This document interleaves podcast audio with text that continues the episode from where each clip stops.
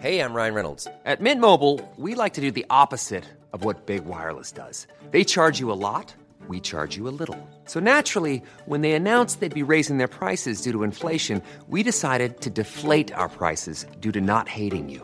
That's right. We're cutting the price of Mint Unlimited from $30 a month to just $15 a month. Give it a try at mintmobile.com slash switch. $45 upfront for three months plus taxes and fees. Promo rate for new customers for limited time. Unlimited more than 40 gigabytes per month. Slows. Full terms at mintmobile.com. Les amis, bienvenue. J'espère que vous allez tous très bien. Trop content de vous retrouver pour cette nouvelle vidéo pour boucler le week-end, conclure ce qui a été un vrai gros week-end de foot. Récap du week-end demain. En attendant, focus sur la victoire du Real Madrid. 4 buts à 1. On voit la mine euh, grise le visage des mauvais jours pour Xavi. Son Barça a été démantelé, euh, écartelé, presque torturé, notamment dans la profondeur d'une ligne qui n'était pas à la hauteur. 4 buts à 1, un triplé de Vinicius qui est logiquement donc élu homme du match. Les Madrilènes soulèvent la coupe, cette super coupe d'Espagne à Riyad en Arabie Saoudite et auront donc marqué 9 buts en cumulé contre l'Atleti et contre le Real. J'ai un petit truc à dire sur ce Real Madrid, sur Carlo Ancelotti en fin de vidéo. Mm, la fin de, le, fin mot de, mon analyse, on va dire là-dessus. Mais, euh, mais en attendant, on va se pencher sur euh, ce qui s'est passé sur le terrain. Parce que oui, ces hommes l'ont emporté assez nettement. Le, Barça a eu un petit moment où ils reviennent à 2-1 euh, et ils frappent le poteau à un moment, mais dans l'ensemble, franchement, ils ont été nettement, nettement inférieurs à des Madrilènes donc qui alignaient Lounine dans les cages, une défense à 4, Carvajal, Rudiger, Nacho, euh, Mendy. Je sais pas pourquoi je dis Rudiger, il n'est pas Roux, euh, c'est pas Rudiger, c'est Rudiger, Antonio Rudiger avec le U tréma. Valverde, Kroos, Chouameni Bellingham dans un le 4-3-1-2 un petit peu classique. Vini Junior et Rodrigo, Vinicius et Rodrigo en pointe. Euh, dans des rôles assez libres, très fluides, parfois longue ligne, euh, parfois plein axe pour Vini pour Rodri. Faire mal dans le dos de la dernière ligne barcelonaise, c'était le mot d'ordre et on va le voir très vite. Inaki Peña dans les buts pour le Barça, Koundé, Aroro, Christensen, Balde, le quatuor classique, Sergi Roberto, Gundogan, De Jong, Pedri, euh, les milieux de terrain, la boîte au milieu, Ferran Torres, Lewandowski euh, occupaient des rôles euh, au sein de cette ligne de 5 offensive avec Balde qui était le joueur asymétrique côté gauche. Tout ça, on le connaît. C'est ce qu'on est habitué à voir du Barça depuis un moment. Moi, ce qui m'intéressait dans ce match, tout de suite, tout de suite, déjà au bout de 20 secondes de jeu, je me fais une petite note et elle va être, disons, judicieuse ou en tout cas pressiante l'utilisation de la profondeur et la recherche de la profondeur par le Real Madrid. À l'image de cet appel de Jude Bellingham, là, dans le dos d'une ligne qui est déjà, au bout de 19 secondes de jeu, pas extrêmement bien organisée. On voit qu'il peut commencer à y avoir des problèmes, et même si je ne crois pas que le ballon sera effectivement donné par Nacho, le défenseur central gauche, ça commence, on commence à voir des petites brèches, des petites fissures. Comme ici à nouveau, au bout de 5 minutes de jeu, l'appel dans la profondeur là, encore une fois, de Bellingham, dans le dos de cette ligne très très haute. Moi je suis surpris d'un truc quand je regarde le Barça, la ligne elle est haute, la dernière ligne elle est haute, mais il n'y a pas une pression efficace sur le porteur. Je pense que c'est quasiment impossible dans le foot moderne de réussir à combiner ligne, dernière ligne comme ça, aussi haute, quasiment à la médiane, et aussi peu de pression sur le porteur. Le porteur, j'ai les porteurs un peu euh, euh, quarterback, initiateur des actions, porteurs un peu propulseurs là comme Chomeni. Ils ont tellement, tellement d'espace. Et ça a été le cas d'Aurélien Chomeni, ça a été aussi le cas de Tony Kroos, euh, même de Bellingham dans certaines séquences, des défenseurs centraux. Je, là, il y a clairement une ça peut pas marcher. Ça, ça peut pas marcher, c'est sûr et certain. Et ce ballon-là de Chouameni, même s'il va pas donner immédiatement un truc exploitable dans la profondeur pour Jude Bellingham, et bah en se glissant entre Arojo, donc qui était défenseur droit pour euh, tenter de verrouiller Vinicius, comme on le voit depuis des années maintenant dans ses classicos, mais le second ballon atterrit dans les pieds de Vini et c'est quelque chose de très très dangereux. Il va jouer, euh, mettre sur Bellingham qui dédouble par la gauche. Cette action va rien donner de spécial, mais on est parti de ici, avec pas beaucoup de pression mise sur le porteur, à là, ce qui est euh, une vraie vraie situation dangereuse dans le foot moderne. Donc euh, ça c'est un truc qu'on commence à voir et qu'on va voir très très fort au bout de 7 minutes de jeu parce que le Real Madrid ouvre le score. Moi, un truc qui m'interpelle, donc Bellingham qui est vraiment assez euh, librement trouvé à l'intérieur de ces deux lignes de 4. Barça qui défend un petit peu en 4-4-2. Et là, ce, ballon, il est trop facile à mettre pour, pour euh, Kroos à destination de Bellingham qui est vachement libre. Je pense qu'il y a une petite incompréhension. On voit euh, De Jong qui est sur le reculoir, alors que Christensen essaye de surgir dans les pieds de Bellingham, mais avec vraiment un gros gros temps de retard. Et quelques secondes plus tard, au moment du contrôle, regardez, Christensen est sorti. Il laisse un gros trou derrière. Et Koundé essaye, je crois, de jouer le hors-jeu, peut-être d'aller chercher la passe dans les pieds de Vinicius potentiellement, d'anticiper un petit peu ça. Mais Bellingham, extraordinaire enchaînement pour se mettre dans le sens du jeu en plus. Et vraiment, euh, ce qu'il fait, c'est superbe. Et il va mettre un ballon, bah, le ballon de but, là, dans la profondeur pour Vinicius, qui est magique. Mais ça, à la fois, c'est bien joué par le Real. Euh, on voit en plus Bellingham qui se retourne, qui était dos au but au moment de la réception et qui réussit en un pivot à se mettre face pour être très très menaçant et faire mal. Regardez la passe qui met pied gauche là après avoir contrôlé pied droit dans le dos de Jules Koundé, Vinicius qui, euh, prend l'épaule comme disaient les, commentateurs de Movistar. Si, si mon espagnol euh, du collège n'est pas trop rouillé, qui prend l'épaule ou qui prend le dos peut-être Espalda, c'est peut-être dos en fait. Et, en prenant le dos va s'offrir un 1 1 contre 1 une situation de 1 contre 1 face à Iñaki Peña qui, le contrôle initial, il est très très long. Je crois qu'il peut sortir, mais en même temps, s'il n'est pas déjà très haut, euh, c'est dur de... Parce que Vinicius, il va vite. Même un contrôle long de Vinicius, ça se trouve, Vinicius, il sait très bien ce qu'il fait, et c'était exactement le geste qu'il voulait réussir. C'est pas impossible parce qu'un contrôle long de Vini, il rattrape, euh, lui, il rattrape très très vite ce ballon. Et derrière, euh, bon, il a suffisamment accéléré et pris de vitesse pour pouvoir écarter, effacer le gardien sans trop de problèmes. Hop, il l'écarte avec un contrôle, il l'élimine avec un, crochet long pour se mettre sur son pied droit et finir plat du pied. Au bout de 7 minutes de jeu, ce Real Madrid de Vinicius qui sort la célébration Cristiano Ronaldo numéro 7 mène déjà 1-0 et aurait pu en, en planter un deuxième immédiatement sur le coup d'envoi. Euh, le Barça est un petit peu sonné par ce qui vient de se passer. Pedri qui fait son retour là depuis quelques temps, euh, même si en seconde période c'était mieux, la première il y a eu des petits moments de difficulté. Peut-être que oui, le jeu euh, il se trouve effectivement là. En tout cas, je suis pas certain qu'il se trouve sur une passe en retrait plein axe dangereuse pour Frankie de Jong. Les deux vont pas se comprendre. Je crois pas que ce soit uniquement une question de combinaison technique ou de justesse technique. C'est aussi parce que je crois pas du tout que Frankie s'attend à la recevoir là. Et euh, qui est-ce qui en profite? Ça doit être, je pense que c'est Jude Bellingham là qui en profite, qui réussit à transmettre à Rodrigo, ou alors c'est peut-être Rodrigo qui la prend direct. Je crois que Rodrigo ne prend pas la bonne décision. C'était Valverde en plus ici, là, il me semble, parce que Bellingham est là.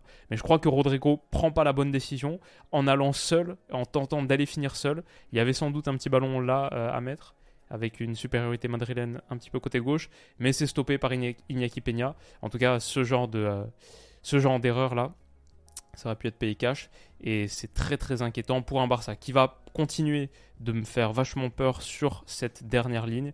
Là, c'est pour moi la séquence la plus absurde du match, sans doute. On joue un coup franc euh, assez euh, basique. Et regardez, personne ne sait qui sortir. Je crois que c'est ce qui est le plus flagrant. Ancelotti dit ouais, euh, joue, joue ici sur Carvajal parce qu'il est seul parce qu'il y a, on sait, ces, ces, couloirs de passe là, ils peuvent être très très dangereux et personne ne sort sur lui. Euh, Gundogan demande à ce qu'il y ait quelqu'un qui sorte, Frankie de Jong regarde côté opposé sur Sergio Roberto, Baldé est loin aussi de son joueur, et surtout cette ligne de 4 là, c'est une catastrophe. L'alignement est vraiment dramatique. Carvajal, au moment où il donne son ballon, on a Baldé qui est sorti, qui est bien bien au-delà de la médiane, sans doute pour anticiper la passe vers Valverde. Ça, à la rigueur, ok. Mais Christensen et Koundé, ça c'est pas possible du tout parce que Christensen il est sorti, il est bien au-delà de la médiane. Koundé est pas à la médiane. Donc là, il joue euh, Vinicius en jeu. Mais le pire, c'est Arojo qui est autre côté là. Euh, il joue Rodrigo hors jeu, pardon. Et le pire, c'est, c'est euh, Arojo qui est ici, peut-être un petit peu plus préoccupé par le placement de Vinicius, qui a un petit peu plus peur de Vini, donc il est resté en retrait un petit peu plus longtemps, ou simplement peut-être que lui, le défenseur central de métier, il n'a pas beaucoup de repères pour lire les déplacements de cette ligne depuis sa position de latéral droit. Ce qui est certain, c'est que ça, ça c'est absolument impossible à ce niveau. Donc Rodrigo en profite, dans un océan d'espace et va réussir à adresser le ballon de but pour Vigny. On va le voir dans quelques minutes, mais c'est ce que le tweet que j'ai fait tout de suite dans la foulée. Matez-moi cette ligne de 4. Et les réponses étaient l'alignement de la défense avec la tour de Pise. Peut-être que c'est les Dalton, on ne sait pas. Ouais, ce placement en escalier progressif, chacun à une hauteur différente. Ouais, c'est vrai, ça ressemble un peu au Dalton. Ça permet en tout cas à Rodrigo d'adresser cette passe au second poteau à Vinicius qui la tacle dans le but vide. Dramatique défense du Barça. 2-0 pour le Real Madrid au bout de 10 minutes de jeu. Euh, Ancelotti peut euh, sourire intérieurement, on va dire, avec euh, toute sa, retenue usuelle. Vinicius pointe du doigt pour son pote Rodrigo. Et ouais, c'est on s'achemine vers une boucherie, mais comme on l'a dit, ça, c'est juste, c'est juste impossible. Et ça, faire partir ton joueur là quand tu es madrilène, alors qu'en plus il n'est pas exactement à la médiane parce que l'épaule là elle dépasse un petit peu, donc euh, si tu défends vraiment strictement à la médiane, il est hors jeu, mais euh, Araujo est tellement tellement loin. Ouais, il y a la grimace parce que ce que faisait le Barça sans ballon la saison dernière, défensivement c'était très très costaud. Là, depuis quelques temps, on se demande ce qui est en train de se passer. ça, c'est vraiment un des, basiques, un des fondamentaux. Donc, euh, ouais, un peu inquiétant pour la suite. Derrière, le Real Madrid a continué à jouer exactement dans cette idée-là, euh, aller chercher tout de suite la profondeur via du jeu long. Ça peut être, ça pouvait être Carvajal, ça peut être Chouameni, ça peut être Kroos, ça peut être Rudiger comme ici. Et là, encore une fois, dans le dos entre Arojo et Christensen, c'est extrêmement dangereux là pour Vini. Malheureusement, son contrôle est un petit peu trop long pour lui et il réussira pas à aller planter son triplé tout de suite. Il va atteindre son objectif dans quelques minutes. Côté madrilène, la défense c'est plus cohérent, je vais dire. Cette ligne de 4, elle est un petit peu plus droite et surtout, euh, il y a, on voit une approche euh, assez spéciale, pas du tout un, un espacement, euh, disons, régulier ou homogène. comment est-ce qu'on dit? Équidistant. disons que Arojo et Nacho sont très très resserrés autour de Lewandowski. Et pourtant, on a Carvajal et Ferland Mendy qui donne un petit peu de largeur à cette ligne de 4. Euh, finalement, la ligne de 4 là est euh, de très loin la partie de la défense du bloc madrilène euh, la plus large. Donc c'est quand même assez significatif. Pas forcément bloquer l'intérieur derrière le milieu de terrain, là oui effectivement, mais sinon derrière on cherche quand même à conserver un petit peu de largeur pour faire face à ce qui est le fameux 3-2-5 de Xavi avec euh, voilà, le nouveau euh, WM, avec les deux intérieurs qui sont un petit peu décalés par rapport aux trois, trois offensifs, notamment ceux de largeur. Bref, ça c'était un petit peu l'approche du Real. Tactiquement, on peut parler de ça, je sais pas à quel point c'est utile. Les hommes, moi ça m'intéresse bien. Les performances individuelles, Rudiger, je l'ai trouvé très bon. Et là, son interception sur Gundo, elle permet encore une fois à Bellingham d'aller adresser un ballon très très dangereux, très très dangereux pardon, dans le dos pour Vinicius et Rodrigo. Hop, ça, ça aurait pu faire mal. Arojo revient mais du coup c'est une touche qui est gagnée ici par le Real, alors que quelques secondes plus tôt, euh, tu étais là. Donc euh, je pense que la défense a été bien solide. À l'inverse euh, d'une structure sans ballon barcelonaise qui pourtant a eu 64% de possession, mais quand il n'avait pas le ballon, peut-être que ce Barça ne sait pas trop comment agir sans ballon. Quand je vois, je pense que je les ai mis en lumière ici, Frankie de Jong, quand je vois Ferran Torres, se poser des questions sur qui doit aller où. Et en attendant, Chouameni et ça doit être Bellingham ici en décrochage qui ont un, espace phénoménal pour orchestrer les offensives du, Real Madrid. C'est ouais, ça, je pense que ce screen il dit beaucoup de choses. Alors, le Barça va revenir dans le match pendant un petit moment grâce à ce qui a été sans doute leur meilleur joueur, je dirais Ilkay Gundogan, qu'il a réussi à créer un petit décalage aux abords de la surface de réparation. J'ai trouvé lui sa première mi-temps pas si mauvaise, euh, même en plus dans un rôle de leader, mais il crée la plupart des décalages. J'ai bien aimé ce qu'a fait Gundo, on va dire pour une équipe qui a été vraiment en dessous de tout. Ça revient sur Lewandowski après un centre euh, d'Alejandro Balde qui est repoussé. Et là, la reprise, elle est super. En plus, le ballon, il tourne pas. Euh, elle est tellement, tellement pure, tellement puissante. On a le temps de se demander est-ce qu'un Robert Lewandowski qui est en méforme, qui est en perte de confiance en ce moment, qu'est-ce que ça va donner cette reprise? Parce qu'elle redescend vraiment je euh, je vais pas dire euh, comme euh, Zidane à Glasgow en 2002, mais on a le temps de la voir redescendre. La reprise est magnifique, magnifique, tellement pure, tellement puissante. Il me semble que Lounine la touche, mais ne peut que la dévier dans ses propres filets. Le Barça revient à 2-1. Xavi retrouve un petit peu de couleur sur son visage. Et, pourtant, ça va pas être suffisant parce que défensivement, l'approche reste faible. Euh, on voit ici Xavi sur ce moment, je crois que c'est tout de suite après l'engagement, qui demande à Christensen d'être beaucoup plus proche au contact du porteur. Mais je crois que le plan de jeu, s'il y en avait un clair, n'est pas compris ou très très mal exécuté. Je ne peux pas dire exactement ce qui fonctionne pas avec cette approche défensive du Barça, mais peut-être simplement euh, une difficulté à contenir tous les types de mouvements du Real Madrid. Finalement, ce Real sans vrai numéro 9, avec Bellingham qui est régulièrement en décrochage, mais aussi qui prend beaucoup la profondeur. Je crois qu'il est ici, là, bon, pas particulièrement dans un mouvement dangereux, mais toujours un petit peu menaçant. Ces mouvements et cette fluidité, elle est sans doute difficile à lire pour une équipe. Euh, donc peut-être qu'il y a quelque chose là-dessus. C'est aussi une équipe qui n'a euh, a pas de difficulté à utiliser la largeur, qui positionne des joueurs, ça peut être Vini, ça peut être Rodrigo, ça peut être les latéraux aussi, qui aiment participer au jeu sur la largeur. En tout cas, ici, je vois un bloc du Barça extrêmement compact, qui a peut-être peur des appels de Vinicius, de Rodrigo à l'intérieur, dans l'axe. Mais du coup, Sergio Roberto, il demande à Baldé, il dit c'est toi, c'est à toi de couvrir là sur la largeur. C'est à toi de couvrir sur la largeur, on le voit ici, et quand Baldé va pas couvrir, il est euh, très euh, démotivé d'ailleurs sur cette course, il lui dit mais qu'est-ce que tu fais, euh, qu'est-ce qu'on fait maintenant? Et en fait, en ayant eu cette largeur non couverte et la petite confusion que ça a créé sur cette paire de défenseurs, et bah Chouamini là, je sais pas bien dessiner un fauteuil, donc mais il est dans un fauteuil. Il est dans un fauteuil pour adresser son centre. Il faut que je m'améliore en dessin, ça peut faire des, vidéos sympas.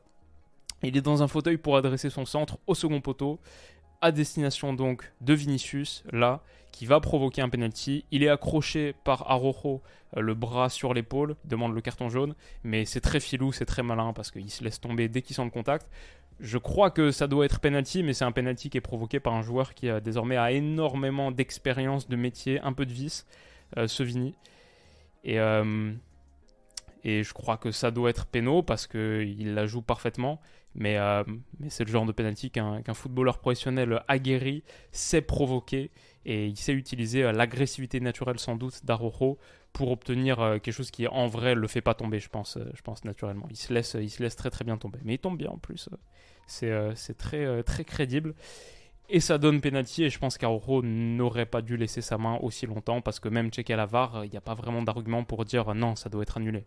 On voit que Vinicius se laisse tomber, mais il y a quand même pas mal de pression mise sur l'épaule. Bref, penalty, il est converti, 3-1, triplé pour Vini en 40 minutes de jeu. Il rentre au vestiaire et le Real Madrid a pris le large suffisant et suffisamment pour euh, changer un petit peu d'approche en seconde période. Le Real Madrid recule beaucoup plus. Euh, je pense un petit peu moins agressif sur le porteur. Et on a un bloc euh, médian bas qui, en gros, cherche à protéger et se projeter à la récup. On voit ça par exemple dès, la, le, ballon capté par Lunin ici, relance longue et véloce à la main pour chercher Vinicius. Et derrière, il y a ça. finalement, concéder ça, quand elle est Real Madrid, face à un Barça qui n'est pas très très inspiré avec ballon en ce moment, et même la saison dernière, c'était pas leur fort non plus, même si je voyais pas mal d'actes de progression potentielle, j'aimais bien l'idée globale de Xavi avec ballon, mais c'était pas une équipe particulièrement flamboyante, et qui trouvait énormément de décalage, et qui, était, qui ouvrait beaucoup de brèches, avec les deux Joao ça allait mieux à un moment, mais voilà, ça n'a jamais été le, le, point fort du Barça de Xavi, donc ce Real Madrid se dit que dans cette configuration, si tu peux accepter ce rapport de force-là pour te retrouver une minute plus tard comme ça, quand t'as Vini et Rodri dans le dos d'une ligne qui n'est pas forcément la plus véloce, euh, ouais, c'est pas mal. Je pense que c'est un rapport de force qui te va totalement. Et dans l'ensemble, je crois que le Barça a beaucoup de mal à battre ce Real Madrid parce que ils n'ont pas vraiment les armes pour le faire. C'est, disons que les, contextes, les configurations tactiques de ces deux effectifs, je trouve, tournent vachement en faveur du Real Madrid. Encore une fois, là, 57-04. Regardez l'affichage un Barça, un Real Madrid pardon, très bas, qui protège avant tout. Une minute 58 secondes plus tard, ça c'est la situation. Donc encore une fois, si tu concèdes ça pour avoir ça, c'est encore plus en menant 3-1, encore plus en ayant Vinicius et Rodrigo, mais c'est, je pense, beaucoup d'équipes prennent ça. Beaucoup d'équipes prennent ce rapport de force. Donc euh, voilà, c'est ce que je me suis noté. Euh, parfois, je vous mets euh, en ce moment quelques, quelques screenshots de mes, de mes notes euh, de match. Le Real a une réponse pour ce que fait le Barça, mais la réciproque n'est pas vraie. Le Barça n'a pas de réponse pour ce que fait le Real Madrid. Et euh, sans doute que le match, euh, c'est aussi simple que ça, hein, parfois le foot, mais je pense que le match penche, penche pas mal là-dessus. Au-delà du fait que certaines individualités ont été techniquement à des niveaux, je trouve, impressionnants. On a parlé de Vinicius. Euh, on n'a pas parlé de Bellingham pour l'instant, mais il a été assez lunaire.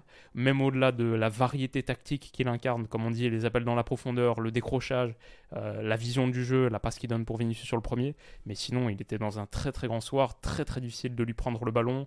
Euh, des petits enchaînements comme là, ce double contact à la récupération pour ensuite aller se projeter. Il a offert tellement d'espace euh, de, les petits espaces qui deviennent des grands plus tard, mais les petits espaces au début, encore une fois là, petite talonnade, euh, exquis euh, Bellingham ce soir j'ai trouvé.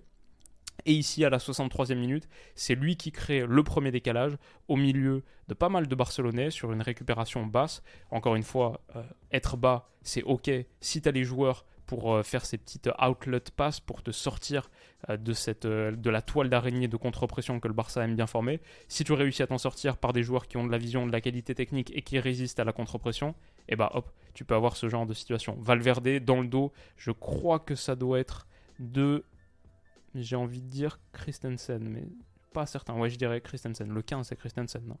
Donc ouais, dans son dos, Valverde qui a aussi beaucoup de vitesse et le Real Madrid qui franchement est une équipe dont les caractéristiques, sans dominer un match de A à Z, dont les caractéristiques sont toujours, toujours très, très dangereuses. Franchement, c'est une équipe euh, extrêmement compliquée à affronter. Parce que, je sais pas, tout le monde, euh, tout le monde peut te faire mal. Sur FIFA, à une époque, ça, moi, ça fait longtemps que j'ai pas joué, mais je pense que ça aurait été une des pires parce que tellement de joueurs rapides qui peuvent prendre le dos, euh, qui peuvent faire mal dans la profondeur. Et défensivement, c'est très très costaud. Donc, donc ouais, Valverde ici qui va centrer sur mon poteau, ça revient sur Vini. Euh, après un petit cafouillage dans la surface, Rodrigo fini 4-1. La messe est. Euh, les deux Brésiliens qui ont brillé. Arojo, ni Arojo ni Balde, les deux ont été catastrophiques. Je pense que je mettrai les deux parmi mes flops de ce match.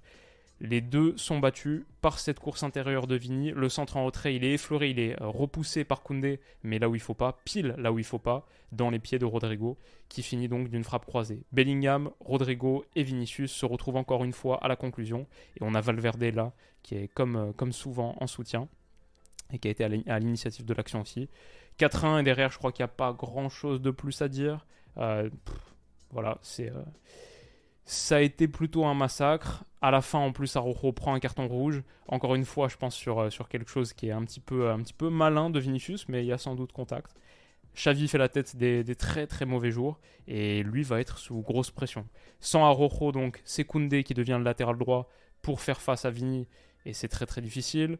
Il y a Koundé, mais il y a aussi Bellingham qu'on voit ici qui continue de menacer dans la profondeur. Donc, quand tu te prends ça à, à 10 contre 11 en plus, ce genre de choses, Quant à la menace de Bellingham ici, qui est au bout de ce ballon de Chouameni, mais regardez l'espace, le confort dans lequel est Chouameni pour adresser ce ballon, c'est un petit peu lunaire. Et bah ouais, c'est très très difficile de faire face dans cette partie. Donc honnêtement, euh, bon, je pense qu'on a débriefé tous les classicos depuis un moment. Euh, j'ai ma mémoire des classicos est très mauvaise. Ça, c'est vraiment euh, une vraie zone d'ombre de, ce que je propose sur la chaîne. Ils s'enchaînent tellement. Moi, je suis ni supporter du Barça ni du Real, donc émotionnellement, ça me marque pas spécialement. J'ai beaucoup de mal à me souvenir des, des classicos que j'ai débriefés. Je me souviens de celui du début de saison où Bellingham marque un doublé en fin de match pour renverser le truc. Mais l'année dernière, J'imagine que le Barça avait dû en prendre quelques-uns s'ils ont été champions. Mais en tout cas, ce, ce que je voulais dire, c'est ça fait un moment que j'ai pas vu un classico aussi outrageusement euh, écrasé par une équipe où franchement j'ai jamais senti le Barça capable d'opposer résistance. Et parce que tactiquement c'est pas du tout à la hauteur défensivement ça fait peur. Parce que Bellingham Vinicius Rodrigo c'est vraiment pas mal.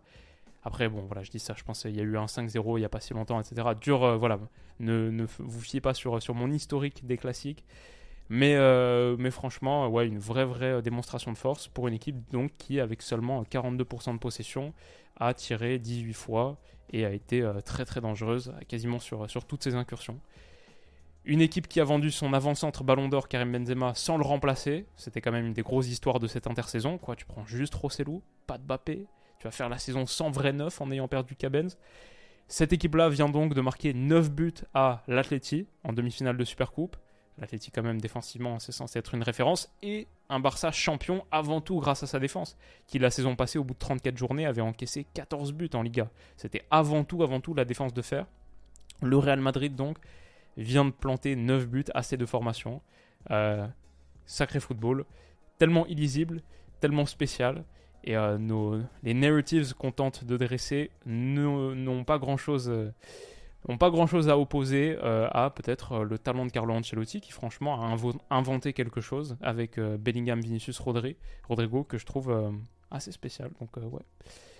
Intéressant, intéressant pour une équipe qui donc remporte cette super coupe, qui est leader de Liga, co-leader, non, qui est plus leader de Liga parce que Giron est allé faire un match nul. Mais du coup, c'est pas un super résultat. Ils ont fait match nul, ils ont pris un point d'avance sur le Real, mais avec un match en moins. Donc si le Real gagne son match en retard de Liga, ils prendront la tête du championnat. Voilà, on le voit ici 48 points pour le Real Madrid, 49 pour Giron. Girona. En Ligue des Champions, 6 matchs, 6 victoires. Euh, en Liga, une seule défaite qui date de fin septembre contre l'Atleti. Et derrière, euh, ouais, franchement, comptablement, la, saison du, Real, c'est costaud. Et maintenant, j'ai hâte de voir donc en Champions contre Leipzig, ce qui va être, euh, ce qui va être un bel affrontement.